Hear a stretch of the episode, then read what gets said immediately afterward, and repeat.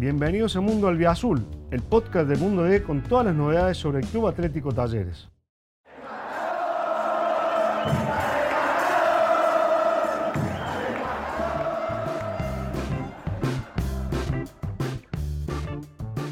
Bienvenidos a Mundo Albiazul, el podcast dedicado por Mundo D a la realidad de Talleres.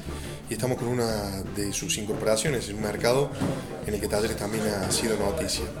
Es eh, Lautaro Morales, al que muchos hinchas se sorprendieron justamente en una de tus primeras actuaciones, eh, justamente contra Talleres, siendo una gran figura en ese partido. ¿Cómo estás, eh, Lautaro? Buen día. Sí, eh, me, ¿Te acuerdo, de ese me acuerdo, me acuerdo muy bien de ese partido. También era bueno, sin gente, pero me acuerdo muy bien que apenas arrancó el partido ya hubo, hubo un pelotazo que atajé y después me fui sintiendo más cómodo. Y, y bueno, ese día también en, el último, en la última jugada atajo el, atajo el penal, pega en el palo y le queda el rebote a, a Carlos, creo, a parece. sí. Y bueno, nada, y, y ahí ese día había salido, había salido figura. Bien. eh, ¿Cómo ha sido de ahí a hoy, a este presente de, de talleres en el que, bueno, recién contaba, te habías ido a, a Newells y volviste justamente para el torneo pasado, te tocó terminar en un muy buen nivel, también atajando penales, ¿cierto? Sí. Y bueno, compartiendo la primera parte con, con, con Locura Acosta, que es alguien al que conocemos también bastante aquí. ¿Quién es más loco? ¿Vos? él? No, él, él es más loco que yo porque tremendo de lo que él, es loco, un loco lindo, digamos. Y como decía, también tengo mucha, muy buena relación con él y, hasta el día de ayer estuve hablando. Hoy ellos juegan Copa Argentina y les toca atajar estuve hablando con él. Esta es una opinión mía, ¿no? Nosotros, eh, viste que los periodistas por ahí observamos cosas que ustedes que están adentro dicen, pero te fuiste a fijar en eso. Y la verdad nos llamó, me llama mucho, mucho la atención que, que Lanús te haya dejado ir en el momento en el que estaba, en el regreso, una parte importante también de tu historia, porque era volver al, club donde había surgido, en una instancia también de protagonismo con, con el equipo.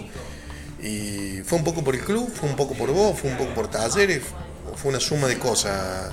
No, fue aparte de todo esto de que cuando me comentaron que estaba Talleres, le dije a mi representante que sí, aparte de mí también, eh, cambiar un poco de aire para, para venir a, otro lado y, y bueno, nada, y lo decidí junto con con mi señora y, me dijo que sí, que, que está bien, que ella me va a acompañar, así que estoy muy contento de estar acá.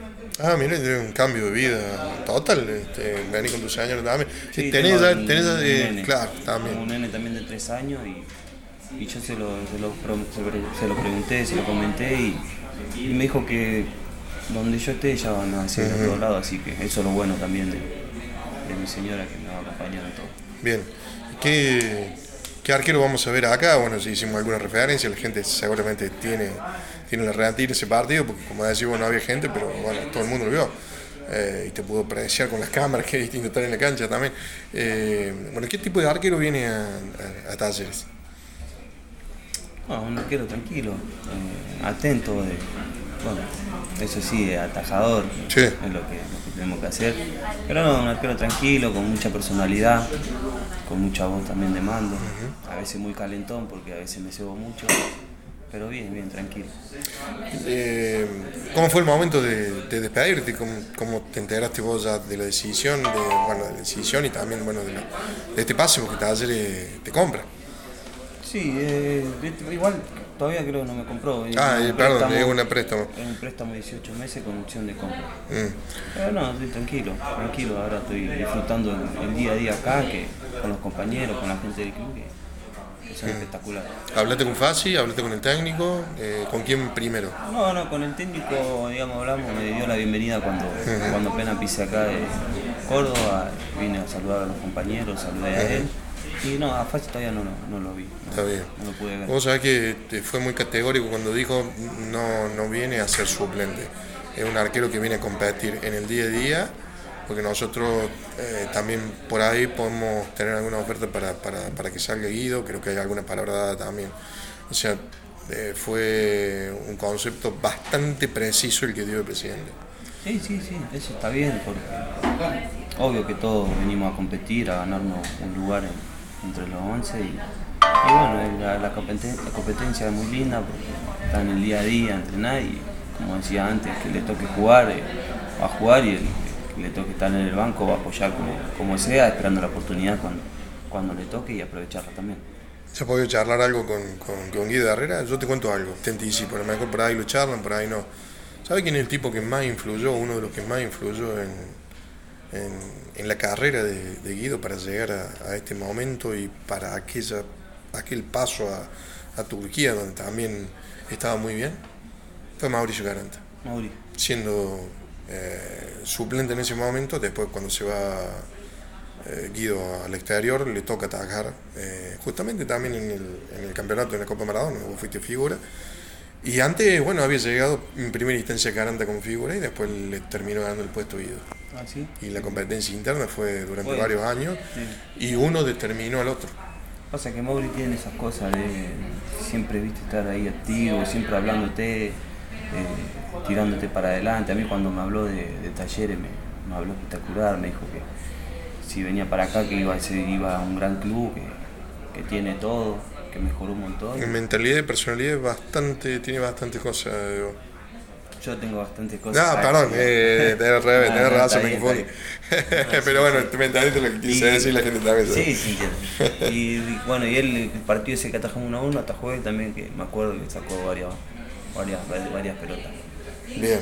Bueno, ¿por quién sos arquero? ¿Cómo es tu historia en, en el fútbol, Lauti? Yo arranqué peloteando, mi primo empezó a pelotear, mi primo mío ahí en el barrio, en mi casa, digamos, empezó a pelotear. ¿Barrio? En el barrio, digamos, en mi, en mi casa. ¿Pero en qué lugar? Ahí en Lanús. Ah, en ahí, sí, yo, yo soy ahí de Lanús, estoy a 10 minutos, ah, a 10, 15 minutos de la cancha. Y me empezó a pelotear él, después de, un, día de, un día de eso, de, me dijeron si quería ir a atajar un, a un club de barrio ahí de Babi, Babi Fútbol. Le dije que sí y cuando fui ahí quedé, quedé de arquero, después no salí más. Es más, me gusta jugar también, me gusta, me gusta jugar. Y, y, bueno, y ahí quedé, fui atajando, fui atajando, fue, me fue gustando más. Fue o sea, ya la, ya la NU, ¿fuiste a una prueba o ingresaste directamente en las inferiores? No, hice, empecé en el Babi como uh -huh. dirigente del club, fueron a ver un partido. Pero ya hay de arquero, digamos. De arquero. Nada, y ahí fue que hablaron con el entrenador mío del club, hablaron con mi abuela en ese tiempo, eh, le dieron el ok y ahí fui a, a inferiores. Uh -huh. ¿Y, y, tu, ¿Y tus primeros técnicos, compañeros de, de, divisiones, ¿viste? ¿Es real esto que se sigue, sigue siendo vigente, que en el fútbol de 10 llegan 1, 2, 3? Sí, sí, la verdad que, que sí. Nosotros en, en la NU teníamos muy, muy buenos jugadores, Chino Esquivel en mi categoría.